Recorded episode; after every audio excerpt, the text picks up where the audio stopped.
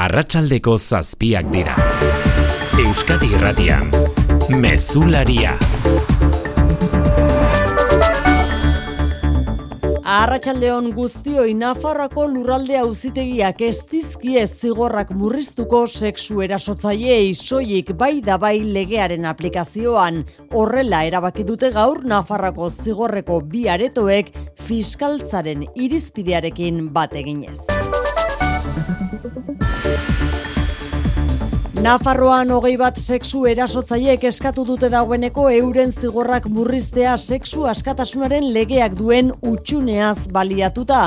Horietako bat izan da, manada taldeko Angel Bozakidea. Baberarentzat eta gainerako guztientzat balioko du epaien irizpideak zigorrak murriztearen kontra. Salbuespen bakarra izango da erasotzailearen kondena legeak aurrikusten duena baino gogorragoa izatea. Eta hori guztia Nafarroan, goreneko magistratuek bihar hasiko duten bileraren atarian, bertan ezarriko du gorenak, kasu guztientzat jarraibidea. Gainerakoan anain zauzti arratsaldeon. Arratsaldeon oian, eh? Gorriak ikusi dituzte gaur Gipuzkoan renferen erabiltzaileek goiz osoan zehar eta ustekabean etenda izan ondoren andoain eta irun arteko zerbitzua. Dagoeneko konpondu dira arazoak, baina renfek emandako datuen arabera, amar edo amaika mila bidaiareri izan dira kaltetuak. Ez dakitela noiz txirikiko duen, gukun berginen ordizieño. Oain, bai, bai honen behar. Gaur boz ez dautrenik, reklamazioa nahi dut jarri. Geratu da hola zirkulazioa, ez dute alternatibarik eman, eta, bueno, ba, gure kabuz beste zerbait bilatu beharko dugu. Ia zazpi ordu iraunduen etenaldia Euskal Trenbide sareak eragindu atotxako tren geltokia eraberritzen hasteko asteburuan egin behar zituzten lanak besteren artean ahetera egokitzeko ez dituztelako gara izan maitu. Autobus zerbitzurik ere ezin izan dute martxan jarri, gertatu denaren aurrean barkamena eskatu di erabiltzaile Iñaki Arriola Jolaritzako garraio sailburua. Autogobernuan aurrera egiteko leialtasuna eta batasun konstituzionala aldarrikatu ditu Maria Txibite lehendakariak Nafarroaren foru hobekuntzaren berrogei garren urte urrena ospatzeko senatuan egin den ekitaldian. Foru hobekuntzaren garapenean pedagogia egitearen beharra nabarmendu du Txibitek azimbarratuta lege hau ez dela privilegioa eta horien artean aipatu ditu hitzarmen ekonomikoa eta trafikoaren eskumena laister Nafarroaren esku izatea. Geroa baik eta EH Bilduk alderdi gisa ez dute ordezkaritzari bidali ekitaldira Madrilen egin delako eta gobernuak ez diolako heldu nahi foru hobekuntzaren gaurkotzeari Maria Solana eta Belpozueta. Gure foruak badaukala zentzua gure lurraldean eta ez Madrildik ekarritakoa balitz bezala. Aurrera begira jartzeko garaia da. Beste marko bat behar dugula. Sindikatuen esanetan jarraipen zabala euneko laurogeita bostekoa izan du bizkaiko metalgintzan lan hitzarmen berri baten alde gaur abian jarritako urteko hirugarren grebaldia. Eta bos greba egunetik lendabizikoa izan da gaurkoa jarraipen askozaz txikiagoa euneko emeretzikoa izan du Feben patronalaren arabera eta dio negoziaziorako borondatea erakutsi duela eta horta zentzugabekeria dela greba deitu izana. Abirazpen hauek horiekin minduta sindikatuak hauen esanetan eskasa izan zen patronalak azken bileran mai gainean jarritakoa Mikel Etxeberriaela Jose Maria Rojo UGT. Bilera trampa bat izan zela patronalaren aldetik, zeren ez ziren joan negoziatzera, sino que bakarren nahi zuten beraien proposaizioa guk onartzea. El planteamiento patronal fue muy escaso, prácticamente insultante con sus declaraciones. Eta hegazkinetan bidaiatzen duten pertsonentzat egokia datorren albiste hau aurrerantzean interneta erabilgarri izango baita hegazkin bidaietan noiz eta nola Brusela, Amaia Portugal konta iguzu. Ba, beranduen ez datorren urteko ekainaren hogeita marrerako behar luke. Europar batzordea 5G teknologia egaldietan erabiltzeko aukera erraztu du, espektroaren frekuentzia batzuk propio horretarako esleituta. Horrek aukera emango die bidaiariei, sakelako telefonoi piztuta eusteko egaldietan, deiak egiteko, mezuak bidaltzeko edo sarean sartzeko. Beti ere, hegazkin konpainiak zerbitzu hori eskaintzeko ekipamendu berezia baldin badu. Satelibite bidez, hegazkina eta lurrean dagoen sarea lotzeko. Neurri honekin batera, errepideko garraioan wifia erabiltzeko aukera ere ahalbidetu du batzordeak, ura ere datorren ustaia baino lehen ezarri beharko dute estatukidek. Hori Bruselan eta etxera itzulita kargu aldaketa bat ere albiste dugu idurre eskizabelek hartuko baitu abenduaren iruan Euskalgintzaren kontseiluaren zuzendaritza bere hogeita bosgarren urte urrenean karguan sei urte egin dituen Paul Bilbauk lekukoa eman da. Kiroletan Xabier Muru Arratsaldeon Arratsaldeon munduko futbol txapelketan lau neurketa izan dira edo dituzte gaur. Bai, hirugarrena amaitu berria eta Brasilek ez du egin irabaz egin du bat eta huts Suitzaren kontra beraz urrengo fasean izango dira Brasildarrak. Iluntzeko sortzietan Portugalek eta Uruguaik jokatuko dute. Eguneko beste partiduetan, gol zaparra da, ganak iru eta bi irabaztide gokoreari, eta iruna berdindu dute Kamerunek eta Serbiak. Mikel González izango da, atletikeko kirol zuzendaria gizonezkoen zein emakumezkoen taldeetan, klubeko garapen arduraduren aldeko apustu egin du Jon Uriarte presidenteak. Realaren administrazio kontsiloaren batzarra bihar kursal jauregian, Jokin Aperri Baik ez izango ondobidean aurrekontu aurrera atera eta presidente kargoa berritzeko. Eta eskopilota, Jokin Altunak ez du etzi eibarko azterena pilotalekoan jokatuko, eskuko minez jarraitzen duenez, amezketarrak uko egin dio bibitako txapelketako lehiari. Laboral kutsak babestuta, eguraldia eta trafikoa. Abisu horian gaude euriagatik, beraz, euri kontuak ziurrenik Euskalmeten iragarpenean maialen izakonta eguzu, Arratxaldeon. Arratxaldeon, datoz orduetan giro nahasi izango dugu, eta bihar ere, ipar partean zaparrada giroak jarrepen izango du. Berri ere, ekialdean zaparradak mardulagoak izango dira. Hala ere, arratxelan geroz eta tartekatuagoak izango dira eta gobean atertzera egingo du. Bihar ere, egunaren lehen partean, ipar mendebaldeko aizea zakarri biliko da, eta temperaturak berdintxu jarraituko du. Baina arratxaldean aizea aguldu zuango da.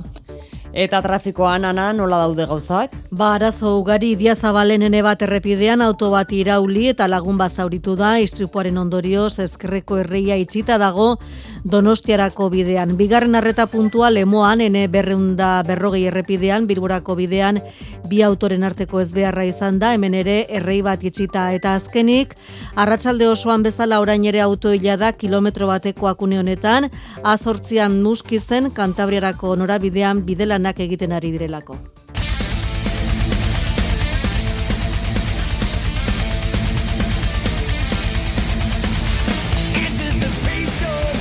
Metalikaren berriena dugu hau Lux Aeterna abestia 72 Seasons disko berriaren lehen aurrerapen kantua dugu. Estudioko amaikagarren lana izango da honokoa metal talde estatu batu zat, eta apirilaren amalauan kaleratuko dute. Euskal Herriko zalentzat, Parisen eta Madrilen izango dira Metallica berriz ere zuzenean ikusteko itzordu hurbilenak. Parisen maiatzaren amazazpi eta emeretzian eta Madrilen urte bete beranduago, 2008 lauko, ustaiaren amabian eta amalauan.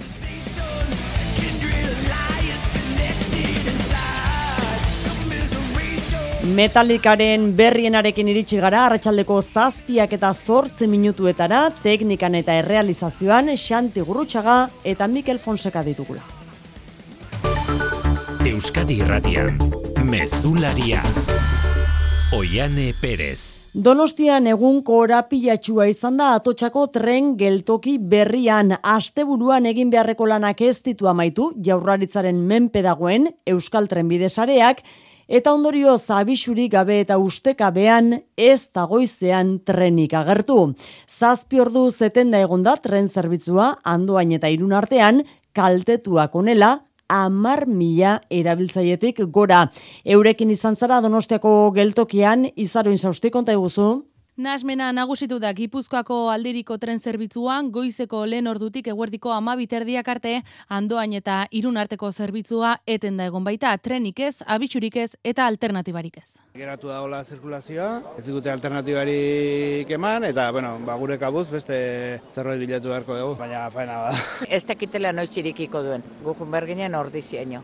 Oain, bai, bai honen behar. Gaur boz ez dau trenik, reklamazioa nahi dut jarri. Ez daudela trenak, eta ez dakiko zergatik.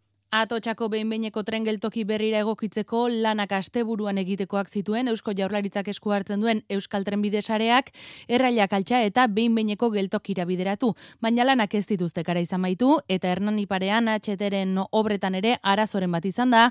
Hortaz, Renfek ezin izan du zerbitzurik eman. Julian Pardina Renfeko Euskadiko aldiritako gerentea. Por algunos problemas que muy seguro les han debido suceder en la ejecución de las obras, entonces al no haber entregado las obras no se puede Lanak amaituta entregatu ez dizkieten ez ezin izan dutela zerbitzurik eskaini. Jaurlaritzatik Iñaki Arriola garraio sailburuak barkamena eskatu du gertaturikoagatik, espero ziren hogeita amaika tren azaldu ez eta amar mila erabiltzaileri sortu dizkiete eragozpenak. Hori gaurko ustekabekoa tren zerbitzuan, baina eragozpenek luze iraungo dute atotxako geltokiari dagokionean. Mikel Jartza gogora dezagun, geltokia AHTera egokitzeko lanek aldaketak dakartzala gaurtik aurrera sarrera irteretan nola daude gauzak. Ba, Frantzia pasea lekuko oiko sarbidea itxita, bidaiariak nasara beste aldetik helduko dira, tabakalerako taberna ondoko basterretxea plazatik. Egiako lurrazpiko pasabidea ere eraberritzen lanetan dago, eta horren bestez, alde batetik bestera igaro nahi duenak, terminus hotelaren ondoko pasarela erabili beharko du. Trenbidearen erreien gainean, estali gabe dagoen pasarela gorria. Aldaketa indarrean sartuten lehen egun honetan, erabiltzailean dana nasita eta galdezka, Renfeko langileek eman dizkiete argibideak tren geltokiatarian. Bada beste modu bat erretirorako aurrezteko. Azalpen argi ezan bardu. Etorkizuna nola planifikatu ondo uler dezazun. Dena azaltzen dizun horbaitek soilik lagun diezazuke erretirorako aurrezten. Gure gestoreek adibidez, laboralkutsaren biziaro aurreikuspen planak. Azaldu, ulertu, erabaki. Laboralkutxa, bada beste modu bat. Pirinioak migrazio historio baten lekuko izan ziren. Nafarroako eta Aragoiko milaka neska gazte Siberuara joan ziren espartiniak jostera. Haien astarna bilatu nahi dugu, haien ondaria. Ni anetxegoian naiz. Ainarak, azaroaren hogeita bostetik aurrera, zinema aretoetan. EITB-ren eskutik. Bizkaiko metalgintzan urteko hirugarren grebaldia hasi dute gaur lan itzalmen berri baten alde. Bost greba egunetik lehen da bizikoa izan da gaurkoa. Jarraipen zabala izaten ari dena sindikatuen arabera eta negoziatzeko eskua luzatu arren joan den asteko eskaintza hobetu ezean protestekin jarraituko dutela ohartarazi dute langileen ordezkariek urtzigartzia. Lehen greba eguna arrakastatxua izan da sindikatuen arabera Bizkaia osoan euneko larogeita bosteko jarraipena eta ekoizpena etenda manifestazio jendetsuak izan dira Bilbon eta Portugaleten.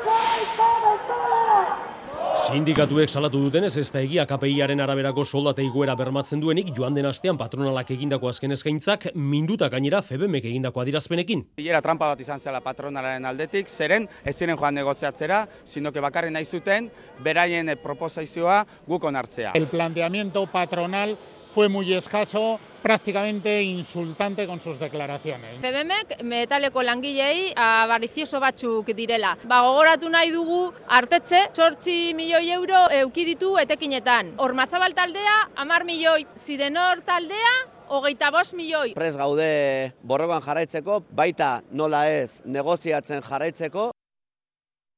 Ba patronalako arbidez erantzun die hasierako eskaintza hainbat aldiz aldatu izanak negoziatzeko borondatea erakusten duela FEBEMen arabera, deialdia zentzugabekeria da, lehen greba egunaren jarraipena berri zeuneko emeretzikoa. Korreoseko eta trapagarango Amazon enpresako langileek ere greba eguna izan dute gaurkoa, zisto iturriaga goitia. Cyber Monday eguna aukeratu dute bai Korreoseko eta baita Amazoneko beharginek ere lanusteak ahalik eta eragin handiena izan dezan, eta Amazonen adibidez, hogei mila pakete banatu gabe geratu direla jakinarazi du labek. Korreoseko langilek hitzarmena berritzeko negoziazioari berrekiteko eskatu diote zuzendaritzari, eta Amazonekoek berriz, euren lantegirako lan hitzarmen propioa egitea. Batzuk zen bestek salatu dute prekarietatea eta lan baldintzen okartzea gero eta nabarmenagoa dela, eta ohartarazi dute, Gabonetan lanuste gehiago etor litezkela. Urren ez urren, korreoseko urko kanseko eta Amazoneko Patricia Medina. Gaur adibidez, Black Friday ondorengo lehen da. Eta horrekin uste deu, pakete asko estiela etxe iritsiko eta e, kalian antzen dela.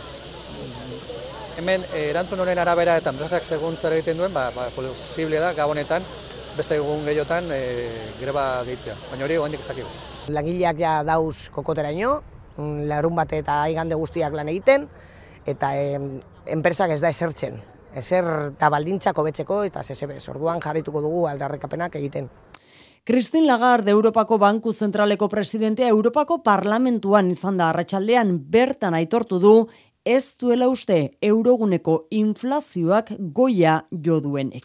Ez du goia jo ziurgabetasuna handiagia delako oraindik lagarden esanetan batez ere energiari dagokionez. There is too much uh, uncertainty to assume that inflation Aste azkenean emango du Eurostatek inflazioaren azaroko behinbeineko datua urrikoa euneko amarkoma seikoa izan zen eurogunean gauzak horrela oraindik interes tasak igotzen jarraituko dutela esan du lagardek. Eusko Legebiltzarrean bestalde oposizioak erregistratuta utzi ditu aurrekontu proiektuari aurkeztutako lau osoko zuzenketa eta zazpireun partzial baino gehiago. Ez ustikorik ez dela bentzat inorren babesi gabe onartuko dira abenduaren hogeita iruko osoko bilkuran aurrekontuok. Azken orduetan gainera, areagotu eginda alderdi jeltzalearen eta EH Bilduren arteko eztabaida xunarozena.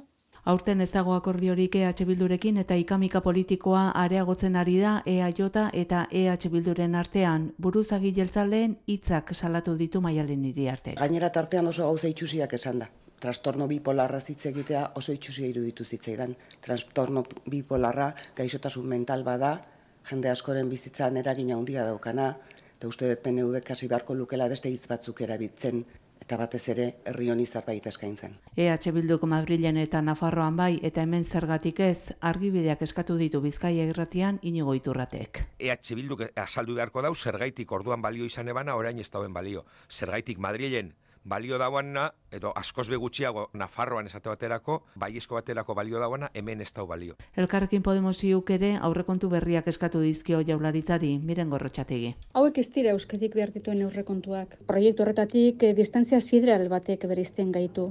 Ez du balio etxeran zerrendak eh, murrizteko, eskola publikoa indartzeko, ez ditu zerbitzu publikoak babesten. Testu inguru honetan, abenduaren bederatzean, oposizioaren osoko zuzenketak atzera bota eta hogeita iruan onartuko ditu legebiltzarrak behin betiko datorren urteko aurrekontuak. Nafarrako gobernuak eta Espainiakoak Madrilen senatuan ospatu dute berriz Lorafna Nafarrako foru hobekuntzaren berrogigarren urte urrena. Maria Txibite lehen buru bertan izan dira gobernuko egungo hainbat ordezkari, baina gobernukide baita gobernukide historikoak ere. Foru hobekuntza garatzen jarraitzeko beharraz mintzatu da Txibite eta pedagogia egitearen beharra ere azpimarratu du EH Bilduk eta geroa baik ordezkaritzarik izan ez duten ekitaldi horretan patxiri goienek jarraitu du aurrera patxi. Txibitek azpimarratu du foru hobekuntza garatzen jarraitu behar dela adostasunak lortuz eta pedagogia eginez, eta lege hau ez dela beste erkidegoekiko Nafarroak duen privilegio bat. Seguimos desarrollando la Lorafna y nuestra voluntad es continuar en ese camino. Sin prisa, pero sin pausa. Buscar consensos y seguir haciendo pedagogía. Eta testu inguru honetan aipatu ditu lege gintzaldi amaitu aurretik gauzatuko diren trafikoaren eskumenaren eskualdatzea eta hitzarmen ekonomikoa besteak beste. Ekitaldia geroa bai eta EH Bilduren ordezkariri gabe egin da bi alderdientzat ezpaita onargarria Nafarroako eskumen historiko baten ospakizuna Madrilen egitea erabaki izana. Are gehiago biek ere azpimarratu dute gobernuak ez ziola heldu nahi foru hobekuntzaren gaurkotzeari. Maria Solana geroa bai eta belpozueta EH Bildu. Gure foruak badaukala zentzua gure lurraldean eta ez Madrildik ekarritakoa balitz bezala. Madrildik egin behar dutena dela, lorabnan jasota dagona bete. Atzera begira jarri nahi gaituzten ekitaldiak egin baino, aurrera begira jartzeko garaia da. Geroa baiko kide diren una igualde parlamentuko presidentea Jose Maria Ierdi, Nafarroako bigarren presidente ordea eta Koldo Martínez senataria bertan izan dira, baina dagozkien karguen ordezkari gisa aurkeztu dira eta ez geroa baiko kide gisa, hori bereizina izan du koalizioak. Nafarrako lurralde auzitegiak ez du sexu delituengatik jarritako zigorrik arinduko soilik bai da bai legean oinarrituta. Espetxe zigorrak berrikusteko salbuespen bakarra ezarri du delitu egileari ezarritako kondena lege berrian aurrikusitakoa baino gogorragoa izatea. Beraz auzitegi gorenaren erabakiaren zain hasiera batean Nafarroan ez da arinduko manadako kondenatuen zigorrik besteak beste Luiseron. Nafarroko lurralde auzitegiko bi zigor aretoek erabaki dute ez dituztela kondenak berrikusiko ezarritako zigorrak sexu askatasun lege berriaren arabera ere jar daitezkeen kasuetan.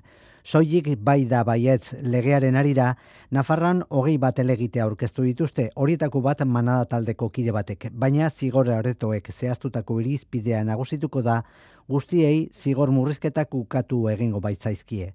Nafarroko lurralde auzitegian zehaztu dutenez, espetxe zigorrak berriz aztertzea onartuko dute baldin eta aurrez ezarritako zigorra gogorragoa denean lege berrian delito horrentzat aurrikusitako gehieneko zigorra baino. Horixe da, hain zuzen ere, Espainiako fiskal nagusiak fiskal guztientzat finkatutako irizpidea. Dena den, beste zortzi lurralde auzitegik tartean bizkaikoak adostu dute kondenatuaren espetxe zigorrak arinduko dituztela, soilik bai da baietz legeak horretako aukera ematen badu. Auzitegi gorena bihar elkartuko da lenda biziko aldiz auzitegi guztientzat legearen ezarpenaz eta irizpide bakarra adosteko helburuarekin. Gazteizen elkarretaratzea egin dute berriz larun bat goizaldean emakume batek jasandako sexu erasoa gaitzesteko udalak deituta ustezko erasotzailea igande azkerostik espetxean dago eta in zuzen ere hori txalotu dute erakundek zurin etxe berria. Mezu argia eta zuzena helarazi die gorka urtaran gazteizko alkateak erasotzaiei. Jakin beharko dute larrutik, ordainduko dutela erangindakoa. Hildo beretik mintzatu da emakundeko zuzendaria zero tolerantzia aldarrikatu du miren elgarrezak. Behar dugu ba, gizonezko kolektibo bat, e, nolabait eta gizon erasotzaile eta interpelatu egingo diena. Nolabait behar dugu e, gizarte horma bat, Gertakariak larun bat goizaldean jaso ziren emakume bat etxeko atarira sartzen ari zela. Gizon batek zokoratu eta eraso egin zion. Biktimaren mutilagunako joak entzun eta erasotzaia txikitzea lortu zuen ertzaintza iritsi zen. Arte, sexu erasoa eta lesio delituak egotzita, ertzaintzako geita masei urteko gizonezkoa atxilotu eta igandean bertan epaiak behin bidali zuen espetxera aurretik ere, polizia aurrekariak zituen gizonezkoak. Eta asteburuko beste bi erasori lotuta, epaieren esku jarraitzen du errenterian ertzentzak atxilotutako hogeita urteko gizonezkoak Mikel. Larrialdi zerbitzuek goizeko zazpietan jaso zuten erasoaren berri, ertzaintza bere ala joan zen eraso lekura, eta bi pertsonak aurkitu zituen bertan, emakumea eta ustezko erasotzailea.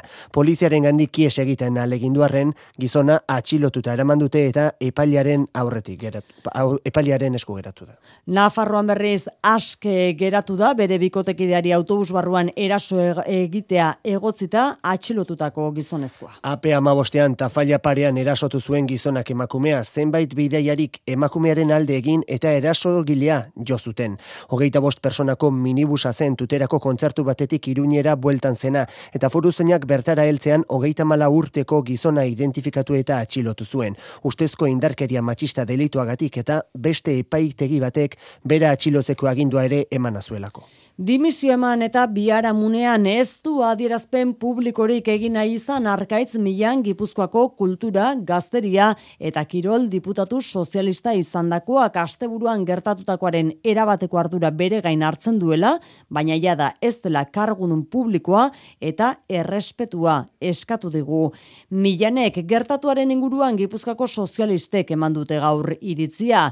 Jose Ignacio Asensio idazkari nagusiaren esanetan, Milanek asteburuan izandakoaren gixako jokabideak ez dira onargarriak eta horregaitik onartu dute haren dimisioa. Dimisioarekin hori bai pesek amaitutzat eman nahi du hauzia ekaitzagirre. Jose Inazio Asensio Gipuzkoako sozialisten buru eta ingurumen diputatuaren esanetan ez da onargarria izan milanen portaera eta horregatik arekin hitz egin eta berehala onartu diote dimisioa. Esplikatu zion zerretatu zen, bereak eh, dimisioa aurkeztu zuen e, berehala, eta gure aldetik, ba, bueno, onartu egin dugu, eta ez dakate zer gehiago esateko horik. Nik uste dut, e, bueno, portaera, horrelako portaera, e, ondoren, ba, horrelako erabakia, eta berak hartutako erabakia, ba, bueno, nik uste dut, ba, hori egin behar dela, ez? Bide beretik hitz egin du Rafaela Romero mugikortasun diputatuak ere gaitzesgarria izan da milaren jokabidea baina dimisioarekin amaitutzat eman behar da uzia. Arkaitz Milanek berak ez du publikoki hitz egin nahi izan eta Twitter kontua ere ezabatu egin du. Jada ez dela kargu publikoa eta pribatutasunaren izenean errespetua eskatu du. Diari Basko egunkariari baina eman dio elkarrizketa ardura bere gainartu eta barkamena eskatu du bertan eta gaineratu ez dela gertatuaz bat ere gogoratzen. Ertzaintzak atzoko izaldean atxilotu zuen autoritatearen aurkako delitua egotzita Donostiako taberna batean emakume batekin liskarra izan eta segurtasuneko kideek tabernatik kanporatu ostean ara hurbildu ziren ertzainen aurka oldartu zen. Txinan, segurtasun neurri zorrotzak ezarri ditu gobernuak kale protestak kontrolatu nahian zero COVID politikak herritar askoren aserrea piztu du eta egoera zaian jarri du Xi Jinpingen gobernua. Neurriak malgutuzkero virusaren olatu handi baten beldur dira, lehentasuna hala ere protestak ez areagotzea da. Pekineragoa zolatz urkia, eite beren berri emalea bertan arratsaldeon. Kaixo bai, gaur Shanghai atxiloketa gehiago izan dira. Besteak beste bi bizik ere salatu du atzoko manifa kubritzen ari zen kazetari bat eraman eta poliziak zazpi ordu arte geroago ez duela askatu. Kazetariak Twitterren bidez salatu du golpeak eta ostikadak jaso zituela eta poliziaren erasoa jasotzen ari zenean laguntzen saiatu zen txinatar bat ere atxilotua izan dela. Bitartean Beijingen gaur arratsaldean beste elkarretaratze bat deitu dute, oraingo ez dirudi atzoko protesten indarra hartuko duenik, baina sare sozialetan denek mezu kritikoak partekatzen jarraitzen dute. Bargauean Beijingen protesta goizeko irurak arte luzatu dira. Milaka pertsonak bozgoraiuekin konfinamenduen amaiera exigitu dute. Urumtsi, Shanghai, Beijing, Guangzhou, Lanzhou, gero eta gehiago dira protestak dituzten eskualde eta hiriak testak ez, askatasuna nahi dugu da gehien entzuten den esaldia. Hainbat protestetan konfinamenduen esiak eta testak egiteko guneak bota dituzte. Eta gaur, Txinako komunikabide ofizialetan isiltasuna eta zentsura dira nagusi ez da sorpresa, protestan egunotan atera diren entzat, hain zuzen ere konfinamenduak salatzeaz gain zentsurare salatzen ari dira, eta manifestariek eskuan daramaten alau tamainako horri zuria protesta holde hauen simbolo bihurtu da, eta horri hutsa erakutsiz, hain zuzen ere bizi duten zentsura salatu nahi dute. Euskadiko lehen ekiola energia kooperatiba eraikitzen hasi diraia da Arabako mendialdean maestu herrian egongo da kokatuta parke fotovoltaikoak zortzireun etxe bizitza horrentzeko adina energia sortuko du. Kooperatibako kide diren herritarrek ekoitziko dute energia eta desente gutxiago ordainduko dute kontsumitzen duten argi indarraren gaitik Mikel Saez. Proiektua sustatzen duten erakundeek eskuartean dituzten datuen arabera, ekiola mendialdeko kooperatibista diren familiek lau bider gutxiago ordaindu beharko dute argindarragatik. Horiek horrela, urtean bederatzerun eta hogei euro inguruko faktura, berreun eta hogeita mar euroraino murriztuko litzateke, izan ere megabat orduaren prezioa hogeita maika eurokoa izango da. Ramiro González, Arabako ahaldun nagusia. Mediante un sistema cooperativo, controlando el precio, teniendo energía más barata. Ekiolak imenaren helburua da, energia erkidegoak eratzea, herritarrek sor dezaten beren beharren euneko eun betetzeko behar duten energia elektrikoa. Inigoan sola, energiaren euskal erakundeko zuzendari nagusia. Mendialdeko herritxar guztisei eskaintzen jakuen proiektu bat etxietan kontzu kontsumituko dugun argindarra berton sortu aldalarik. Modu kooperatibo baten gainera, norberak sortu eta norberak kontsumitzeko aukeri emoten dago ekiola proiektuak. Ekiola mendialdeko parke fotovoltaikoaren instalazioak maiztuko teiazar industriaguneko ama mila metro kuadroko lurseil batean izango dira. Asier etxabe, Kring Grupeko zuzendaria. 2000 saspireun panel baina gehiago instalatuko ditugu fotovoltaikoak eta sortzireun familia baino gehiontzako argindarra generatuko dute. Maeztuko parkea maiatzarako hasiko da energia sortzen. Horrelako amar energia komunitate sortuko dira Euskadin, sei araban eta beste lau gipuzkoan. Izendapen baten berri ere ekarri du egunak idurre eskizabel kazetari eta antropologoa izango da Euskalgintzaren kontseiluko idazkari nagusi berria. Karguan amabi urte daramatzan Paul Bilbauren lekukoa hartuko du eskizabele. Euskararen biziberritzearen hauzia erdigunean jarri eta Euskalgintzaren eta bestelako esparruen arteko zubilana indartzea jarri du helburu idurre eskizabelek. Oso premiazkoa ikusten dut Euskararen biziberritzea eta hizkuntzaren nauzia jendarteko lentasunetan e, jartzea. Horretarako, hor bide bat egina dauka kontseiluak, baina ezinbestekoa da aliantzak e, lantzea. Orduan, nire jardunaren helburu nagusia momentu honetan aliantza hoietan sakontzea da. Bai Euskalgintzako eragilekin, baina baita Euskalgintzatik kanpokoekin ere. Bada hogeita bost urte, mendela ordena beteko du Euskalgintzaren konseiluak datorren aste artean, abenduaren zeian eta hain zuzen egun horretan durangon egingo duten, hogeita bosgarren urteurreneko ekitaldian hartuko du kargoa idurre eskizabelek. Iker Bask Zientziareko Euskal Fundazio Publikoak ama bost urte bete ditu berriz, mundu osoko ikerlari gazte eta helduagoen bilgune izaten jarraitzeko helburuarekin, datorren urtean ikerkuntza eta berrikuntzarako inbertsioan Europar batasuneko bataz bestekora iritsiko dela Euskadi hori ekitaldian izan den iragarpena.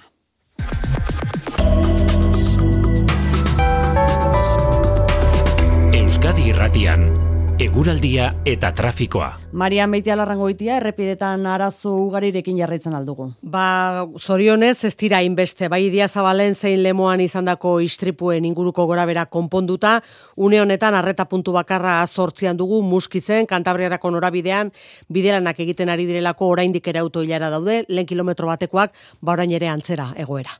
Eguraldiaren iragarpen euskalmeten maialen izak. Datoz orduetan giro nahasi izango dugu, eta bihar ere ipar partean zaparrada giroak jarrepen izango du. Berri ere, ekialdean zaparradak mardulagoak izango dira. Hala ere, arratxelan gerozeta tartekatuagoak izango dira, eta gobean atertzera egingo du. Bihar ere, egunaren lehen partean, ipar mendebaldeko izea zakarri biliko da, eta temperaturak berdintxu jarraituko du. Baina arratxalean aizea aguldu zuango da. Hau da, eguna hildo beretik hasiko dugu, baina arratsalego partean atertu zuango da. Mezularia, gertukoak. Bidegorri berri batek Bilbo eta Basauri lotuko ditu Arratiako tranbia zaharraren ibilbidea eta tunel bat berreskuratuz. Bizkaiko foru aldundiak 2 milioi euro pasatxo bideratuko ditu egitasmoa gauzatu izateko. 2000 eta hogeita laurako amaituta izate aurrikusten den bidegorriari esker, itxasadarraren eskerraldea Bilborekin lotzeko beste urrats bat emango da iratibarrena. Mila bederatzereun da iruro laugarren urtean igaro zen azken aldiz arratiako tranbia ibilbide horretatik, baina berezia da oso basauri arrentzat. Bidegorria kilometro bateko luzera izango du, basauriko kalero auzoan hasi eta boluetan lotuko da bilboko bidegorri sarearekin.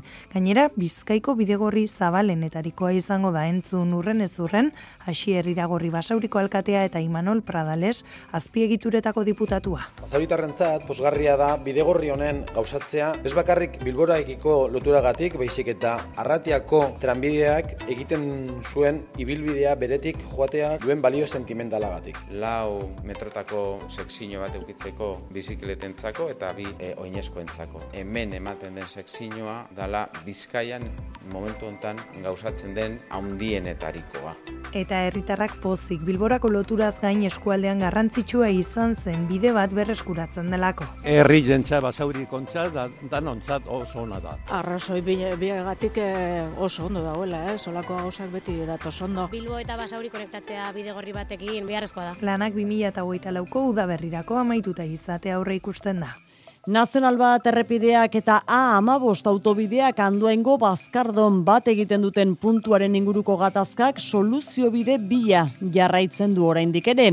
Gipuzkoak aldundiak idatzita du zebi izeneko proiektua, udalak eta herri plataformak ordea alegazioak egin dizkiote eta orain gainera irtenbide alternatiboak aztertzeko dirua izango du udalak. Izan ere, EH Bilduk ala negoziatuta, estatuko aurrekontuetako milioi erdiko partida bat andoainera bidean da Aixer Rodrozola.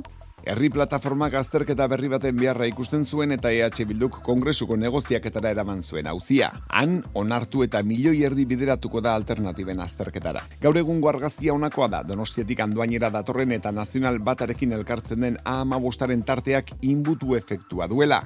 Eta ezin aztu egunero, irurogita marmila ibilgailu inguruk erabiltzen duela ahalmen handiko azpiegitura hau. Autoilara arazoa konpontze aldera, aldundiak zebi izeneko proiektuaren aldeko apustu egina du. Iñaki Perez ez deulate plataformako kideak egarbi du zer egin beharko litzatekeen nazional batetik kendu beharri dat amabi mila kamioi eta illa hogeita sortzi mila kotxe ez direnak nazional batekoak, dira beste infrastruktura batekoak, eh, azortzia eta ape bataz, zeren bere hasiera edo bukaera irunetik at edo bergaratik aratago da, eta iruro mar milatik pasatzen direnak handoaindik, ba, jetxiko lirateke hogeita mar, hogeita milara, ez? Eta plataformak dio neurri horretara egokitutako proiektua lehen etxi beharko litzatekeela. Aldundiak ordea gaur egungo bidea oinarri hartu eta zabaltzeko asmoa du. Iruñean gazteluko plazako auzokideek udalari eskatu diote, urrengo Sanferminetan ez ditzala berriro barrak jarri enparantzan.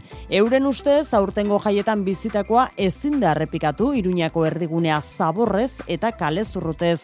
Bete baitzen, udaletik ordea esperientzia errepikatzeko asmoa azaldu dute, iaz arrakastatxua izan zelako, iruru mila pertsona pasatxo izan baitziren inguru horretan aitor perez. Aurtengo San Ferminetako berrikuntza nagusia gazteluko plazan jarri ziren amar barrak izan ziren. Enrique Maia kasieratik balorazio oso positiboa egin zuen, jende asko bildu zen gune horretan eta DJekin egindako kontzertuak ere arrakastatxuak izan zirela baloratu zuten. Plazan bertan bizi direnen hitzetan ordea balorazioa erabat kontrakoa da. Pili Buldain auzo elkartekoa da ze horrek sortu zituen pixak, alkola, ondakinak, bueno, hori postaletik ateratzea ere zuen gogorik ematen. Auzokideen artean, aserrea areagotu da gainera datorren urteko jaiak prestatzeko lehenengo San Ferminetako mailan Navarrasumak aurreratu duelako esperientzia errepikatzeko asmoa duela. Elkartearen ustez gazteluko plazan eta inguruko kaleetan nahikoa taberna daude irurogeita inguru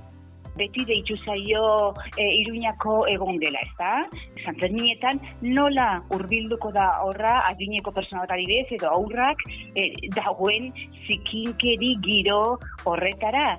Auzokiden kexe zaratako gaia osteguneko udal bilkurara helduko da eta bertan udal taldeen proposamenak entzun izango ditugu. Kultura leioa. Euskararen nazioarteko egunaren hastea da gaur hasi duguna, ohi denez abenduaren iruan ospatuko da eta egunari begira gida bira gure museoak bertxotan izeneko ekimen aurkeztu dute Bizkaiko Foru Aldundiak eta Azkue Fundazioaren Euskararen etxeak. Pasaden urtean abian jarritako ondarea berbetan ekimenaren nolabaiteko jarraipena da eta larun bat eta igandean egingo da Bizkaiko Foru Museo eta Aretoetan Juan Ramon Mar artearena. Bizkaiko Foru Museo eta Aretoetara bisita gidatu bereziak dira gidabira ekimenak proposatzen dituenak. Zergatik bereziak ba gida arrunten ordez zazpi bertsolari izango direlako bisiten arduradunak. Ondare materiala museoak eta bertan ikusgarri dena ondare inmaterialarekin bertsolaritzarekin uztartzen dituen ekimena da. Hortaz bertsolariek haien ekarpen oparoa egingo diote bisita gidatuetako ohiko gidarien diskursuari eta bisitariei ondareren bestelako ikuspegi bat erakutsiko diete Euskara erdian jarriz. Jordana Akasuso, Azkue Fundazioaren zuzendaria. Bertsolarietaz baliatu nahi gara, gure ondarea bestera batera transmititzeko. Hau da, begirada berezi bat eskaintzeko, proposamen kultural erakargarri bat egiteko. Gure museo eta erakusguneetan ohikoak diren bizitak aprobetsatuz, bizita berezi bana eskainiko dugu eta bizita horrek balio erantzi bat izango du. Eta balio erantzi hori bertsolariak eta gonbidatu bereziek eskainiko dute. Ibo Najuria, Aitor Etxeberria Zarraga, Oiana Bartra, Ander Elortegi, Imanol Uria, Miren Amuriza eta Jone Larrinaga arituko dira gida lanetan. Jogurina Borobak Bartra lagunduko du igande guerdiko amabitan rekalde aretoko bizitan eta Olentzerok eta Mari Domingik berriz, Ajuria, Muskizko, Elpobalekoan. Arabako kultura eta sermo, sormen sektoreari zuzendutako jardunaldi profesionalak egiten ari dira berriz gazteizko Artium Museoan. Arabako kulturaren egoera aztertu eta etorkizunera begira jartzea da bilkura horien helburua. Hemendik kanpo martxan jarri diren zenbait kultur proiektu ezagutzen diren bitartean. Bia ramaituko da jardunaldia eta besteak beste teknologiak edo euskarak Arabako kultur esparruan duten presentzia aztertuko da. Mailu Derriozola. Arabako foru aldundiak gazteizko udalarekin batera antolatu du ekimena eta bi egun hauetan bertako kultur proiektuak ez ezik kanpoan garatzen direnak ere ezagutuko dira. Baina bereziki, Arabako kulturarloak bizi duen egoera jarriko da mai gainean, etorkizunera begira ere, jarriko direlarik. Inmaculada Sánchez, Arabako Foru Aldundiko Kultura Departamentuko zuzendariak adierazi digunez, instituzioak kulturplan estrategikoak garatzen ari dira une honetan eta kultur eragilekin era honetako topaketak egitea oso garrantzitsua da beraientzat. Oso interesgarria da lurraldeko agenteekin hori guztia lantzea eta baita ere entzutea e, lurraldeko agenteak. Ba, gero guztion artean erabakitzea zer egin, zer egin gure baliabideekin, nun egin, norekin egin. Kultura eragile kondo erantzun dute, artiumeko auditoria bete dute elkartruke honen parte izateko. Bertan izan da, Amaia Gabilondo, garaion kulturguneko kudeatzailea. Danok saretzea eta elkar ezagutzea eta elkarrekin e, tarte bat egotea ba, kultur sektoreko ba, bueno, agente guztiena ba, beti da oso garrantzitsua, ez da. Euskara edota berdintasuna kulturan, teknologia berrien aplikazioa edota sormen prozesuetan herritarren parte hartzea nola aktibatu aztertuko dira. Kulturatik kiroletara egin behar dugu, zortziako hoge gutxi ditugun honetan, Xabier Murua, Arratxaldeon. Arratxaldeon. Gaurkoan fu, munduko futbol txapelketara begira. Bai, ala gaude, egunero olaxe ari gara futbol txapelketako neorketak ikusten, eta gaur, ba, Brasilek irabazi egin dula, horixe agian azpimarratu berreko berria, Suitzari irabazi dio, bat eta utxeko emaitzaz, beraz, urrengo fasean izango dira Brasildarrak iluntzeko sortzietan, Portugalek eta Uruguaik jokatuko dute, eguneko beste norketan, gol zaparra da, ganak iru eta bi irabazi dio egoko eta iruna berdindu dute Kamerunak eta Serbiak.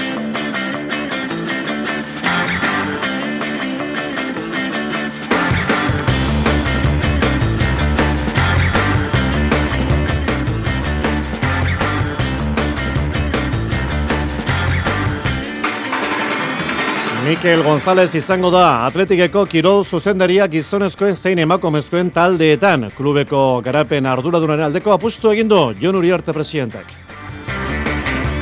Realaren administrazio kontxiloren batzarra bihar kursal jauregian, Jokin Aperri baik ez du arazorek izango ondobidean aurrekontu aurrera atera eta presidente kargua berritzeko. Jokin Altunak ez du etzi eibarko asterena pilotalekuan jokatuko eskuko minez jarraitzen duenez, amezketarrak uko egin dio, bibitako txapelketako lehiari.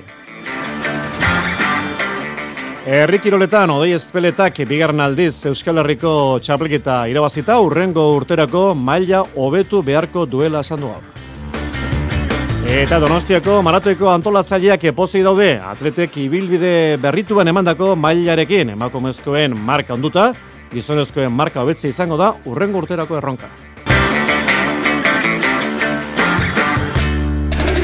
Euskadi Irratian, Qatar 2022.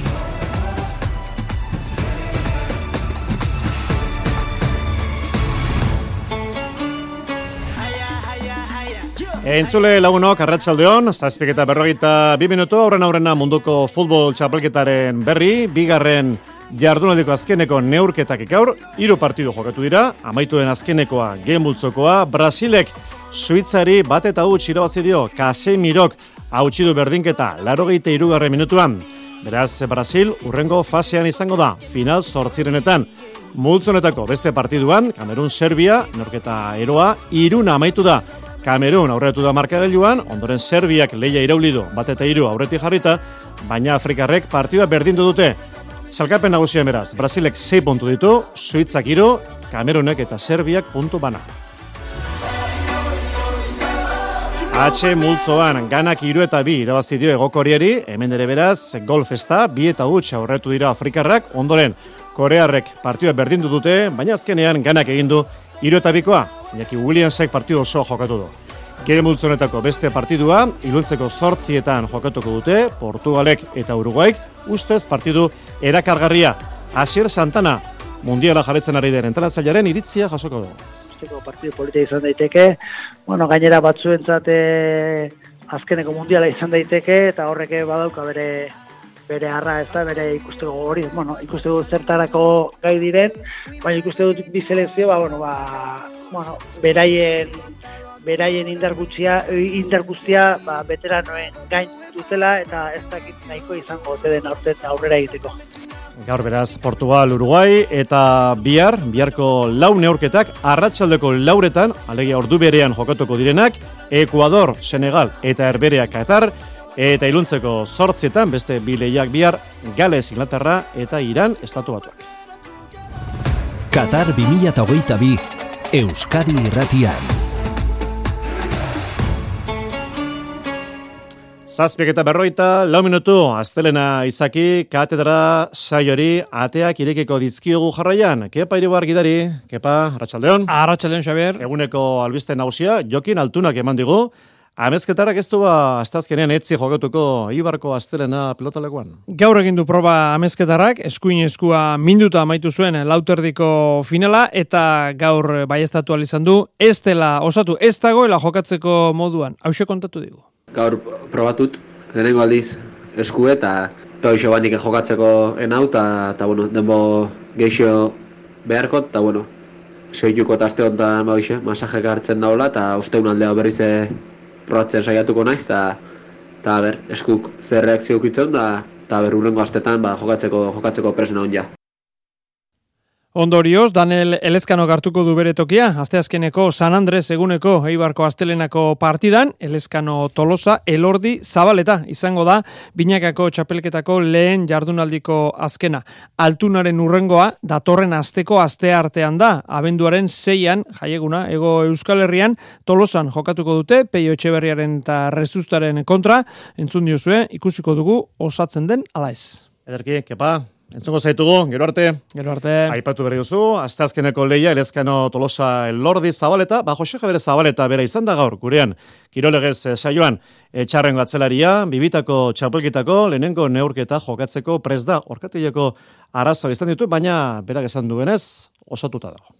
Ongi azkeneko egun hauetan hobeto, e, entrenamendu batzuk egin ditut, eta bueno, e, lasaiago joango naiz eh, astezkeneko partidu horretan. Hiru aldiz bibitako txapelkita irabazitakoa edizio honetan berriro maila ona eman nahi du atzelari nafarrek. Buruan daukadana da e, nire maila onena ematea, ez? Aber e, horretan saiatuko naiz.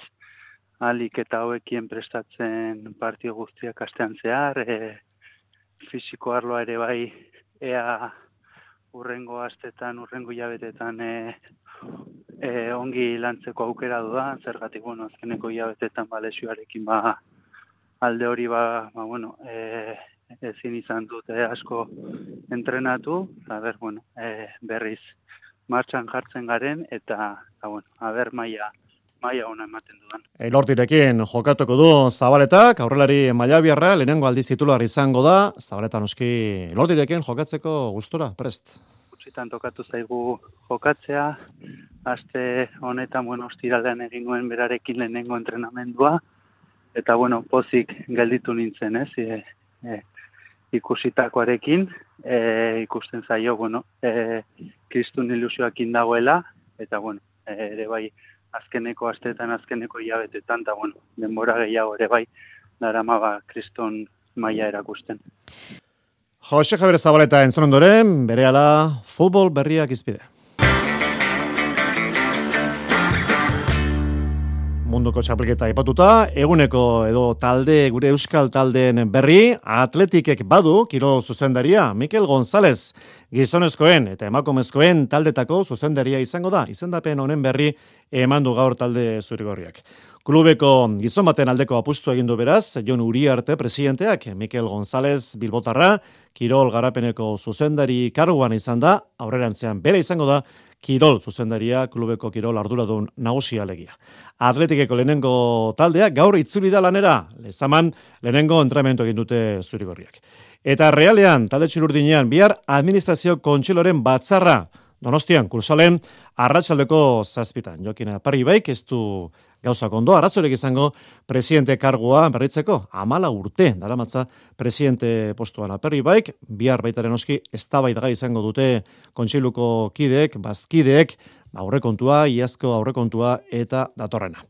Bigarren mailara orain begira jarrita, Ibarrek dezenteko kolpe jaso du, amazazpigarren jardunaldian. Azken unean atzo, luzapenean, ies egin zion, Kartagenan eskuetan zuen puntuak.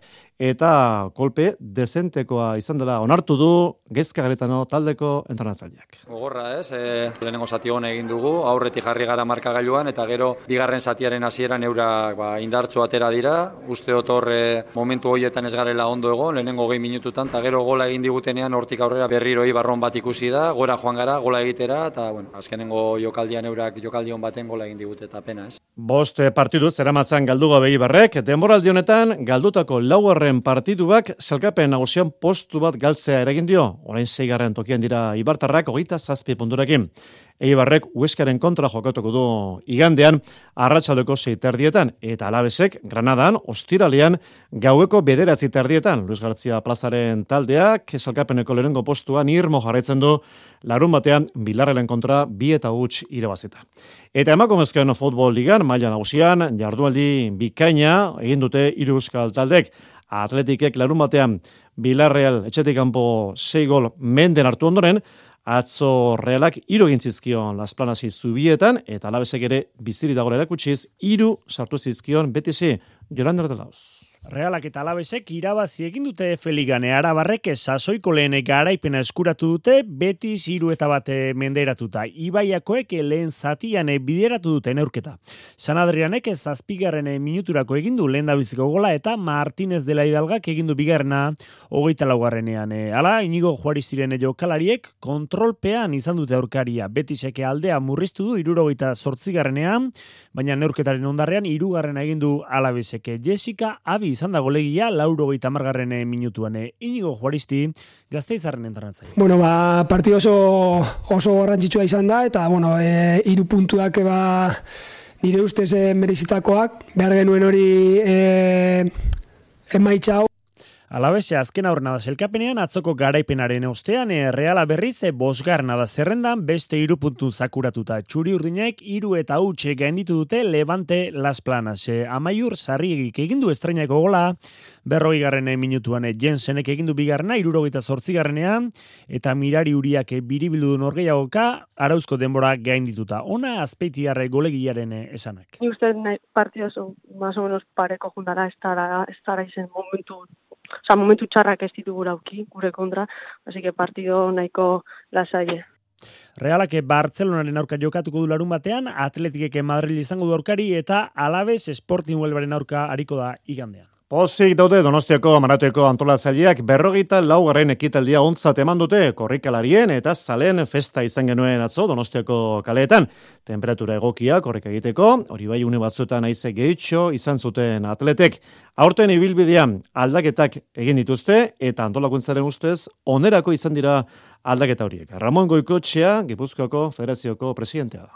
Pozik gaude, batez, batez ere ibilbidearekin.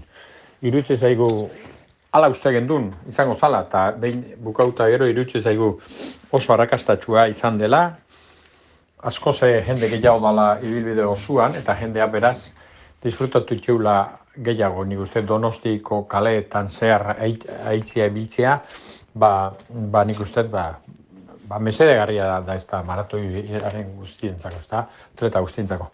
Nabarmentzeko emakumezkoen proba, Ana Isabel Alonso atleta espainiarrak duela hogeita zazpi urte egindako marka bertan bera, utzi zuen Rebeka Sir Ubanei atleta Keniarrak puska edarra kenduta gainera, iru minutu eta berrogeita bi segundo. Sir Naubeik elmugan egindako denbora, bi ordu hogeita iru minutu eta bederatzi segundoko izan zen. Ramon Koikotxea gustora dago, izan ere beti da posgarria maratoi batentzako marka ontza.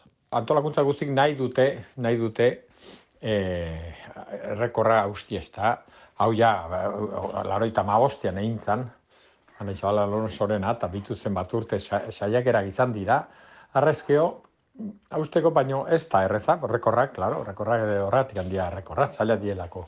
Hausti ez da, eta aurten ez, bera, ez lehenengo abaizik eta bigarrenak ere egin du ez da, rekorra.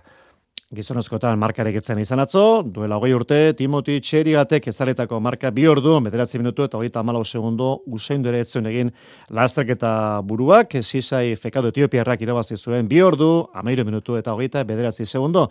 Atzoko beste lasterketa nagusia, Santortzitik, Bilborako proban, hogeita amalagoren ekitaldia, Pablo Sánchez Espainiarra eta Nancy Jepletin Keniarra izan ziren azkarrenak 2000 eta lareun partaide. Errikirola, kodei ezpeleta biurrik Euskal Herriko aizkolari txapelketa, lortu du bigarren aldiz jarraian, atzo miribilan izandako finalean, nagusitasunez irabazi zuen Eibartarak Xavier Zaldua bigarren, Jolandera. Odei espele eta Euskadiko txapelduna da bigarren aldizea. Eskolari eibartarra nagusitu da Bilbon jokatutako txapelketan e, berrogeita zazpi minutu eta berrogeita bi segunduan ebaki ditu ama borrake. Lau kanardiko, lau iruro giontzako eta lau oinbiko. Xavier Zaldua izan da bigarren e, zumarragakoak estutu egindu probak aurrera eginala, baina adar bateke oztopatu egin dio garaipenerako leian e, egotea. Bi minutu eta bost segundura geratu da Zaldua. Ona espeleta garaileak finala amaitu berritan esan dakoa. Bueno, ikusten da denborak ez diala punta-puntakuak, oindik dozen erdi bat aizkolari badaude. E, nivel bat goruo, eta bueno, datorren urtean e, nivel asko igoko dalakoan nau, eta bagaio prestatu beharko gehala datorren urteako. Jokin urreta bizkaia baso zabale selkatu da irugarren e, biurriren gandik urrun izan da donostiarra zira ziratik eta berrogeita mairu minutuan amaitu ditu lanake. Odei, espeleta. Bo, nik jokinek eh, favorito bezala ikusten nuan, Xabierrek bai baki lan guzian oso ondo iten dula. Zaiatu izan naiz komunikabidatik pixkat ate hoten, presioik eta ez notatzeko, eta ba, xatea dia gauzak. Josan Etxeberria selkatu da laugarren, Luis Mari Txapartegi bosgarren eta Iban Rezano zeigarren. Txirrindularitza, Angolako lurretan izandako afizionatu mailako bitxirrindulari gazterekin. Itze egin du gaur, Arritxirio Barrankideak, Mikel Mojika eta Alex Diaz dira protagonistak. Sikasal talde Portugaldarrarekin Angolan izan dira Mikel Mujika telkomeko legazpierra eta Alex Diaz baketaldeko urretxoarra lau eguneko itzuli batean parte hartu dute. Etapa garaipen bat lortu, baina hango beroarekin eta jatekoarekin arazorik ere izan dute. Beroa izan dute aurkaririk handiena. Mikel Mujika. Momentu baten irtean egon ginen demora pilo bat etxeiten, eta momentu baten garmina berrogeita maui gradu markatu zizkin, horre guzkitan gendenen, eta kiston bero golpea emantzi egiten, eta alese bai etxe on kriste ontzan. Ba, hori, ba, barro aldeti zeon berokin da. Ide bagenek egun zen eta gento zen. Gu anazaron Euskal Herrin daun temperaturakin da honea etorri da temperatura hau eta bate oitu gabe, ba ez, banekin nolako zoze gertako zala. Hala ere, hirugarren egunean, bigarren etapan garaipena heldu zen. Bigarren etapa baita ere kostaldetik izan, da euri pixkat eintzon goizen, da temperatura bastante getxizien, da ordu negorputza bastante beto juntzan, da ikusitare hemen ega nivel asko ez da, laro gehi txerrindulari inguru irten ginen, da, e, movimentu zerenen ja zeitun amar bat ogeditzen ginen, ja lehenengo e, asian ondo nik jonen da horiek editzen ginen beti, eta ja ikusten zen nivel asko iketze hola, eta hori holako batean apuesto estutu genduen pixkat, lau bat ginen, aurreko fugarrapo gendun, eta gero ba, ota ma bost kilometro faltan edo ba, pio bat atake eta hola zeren, da alako bat eni esin nun, da bakarrik nintzen elmu garaino, eta hori, etapa irabaztea lortu nun, denbora pixkatekin, da Eta pozik, hango txirrindularitza beraz ezagutu dute, eta gu hainbat herrialdetkin konparatuz urrun baldin bagaude, gu angolarekin konparatuta oso arraburreratuta gaudela ere baiestatu dute. Ales Diaz. Baientzako oso garrantzitsua izan da gu ona etortza ze gauza asko galdetu, galdetu izkigute aber a, nola korritzen genuen, ze biziketak genitun eta e, ze kalendario geneukan, han kontatzen genien han asteburu karrera genitula eta guk e, tempora normal baten ba, berrogei karrera baino gehiago egiten ditugula, berrogei karrera egun baino gehiago egiten ditugula, eta behantzako oso oso harrigarria zan hori ez. Ze behaiek hemen dituzte, karrerak bai dituzte urte oso onzar ez dute gelditzen, baino igual hilabeten behin daukete eta behientzako hori oso garrantzitsua zen. Abentura polita bizi izan dute Mikel Mujikak eta Les Diazek beste lurralde bat ezagutu dute, beste kultura bat ezagutu dute eta aberastuta bi arretxera itzuliko dira 2023ko denboraldia prestatzen jarraitzeko. Bidasoak Europa Ligako neurketa jokatuko du bihar Skandenborg auruz talderen kiroldegian Jakobo Kuetararen taldea leheketa honetako hirugarren garaipena eskuratzen aleginduko da. Arratsaldeko zazpiak laurden gutxetan hasiko da leia. Asobaligan ez dabiltza fin irundarrak eta Asobaligako beste euskal taldeak anaitasunak irabaz egin zuen atzo Guadalajararen kontra, amaikagarren postuan da Kike Dominguezen taldea. Ibai meoki, anaitasunako jogalariak esan duenez, anaitasunak salkapenean aurrerago egoteko moduko gizataldea du. Gorago egota asmoa ez, baina badakigu gaur egun, ba, hor baldin gaude, zerbait egatik da. Beraz, hobetze joan berga, utxina, utxina, partiduz partidu, eta ikusi nora joaten garen. Badakigu joko aldetik eta taldea egin dagoen moduan, ba nik uste ba, plantilla goian egoteko dela. Errut bian Espainiako Ligan atzo anporditziak azken unean lortu zuen altamiran El Salvadorri irabaztea. Garaipen garrantzitsua Julian Goia taldeko kapitaina. Beno, gaurkoan egun handia altamiran, eh, ematen du lan luze honek eh, emaitzak badakartzela. Eh, gaur Salvadorri irabazi dugu, lehenengo zati oso estu baten ondoren, eh banek igun gauzak eh, ala joango zila partida guztian zehar eta beno lehenengo bigarren zatiko lehenengo 7 minutuetan eh, bi entsegu sartu dizki dute 14 puntu bera jarri gera marka gaioan eta beno nik uste azkeneko 15 minutu ikaragarri serioak egin ondoren ba 80 zerbait garren minutuan eh, azkeneko entsegua eta Valentinen eh, transformak eta zail horren ondoren ba garaipena Salvadorren aurkakoa eta miran geratu da Beste Euskal Ordezkaria Bizkaia Gernika galdo egin zuen Burgosen kontra. Sortziak, orain albistek.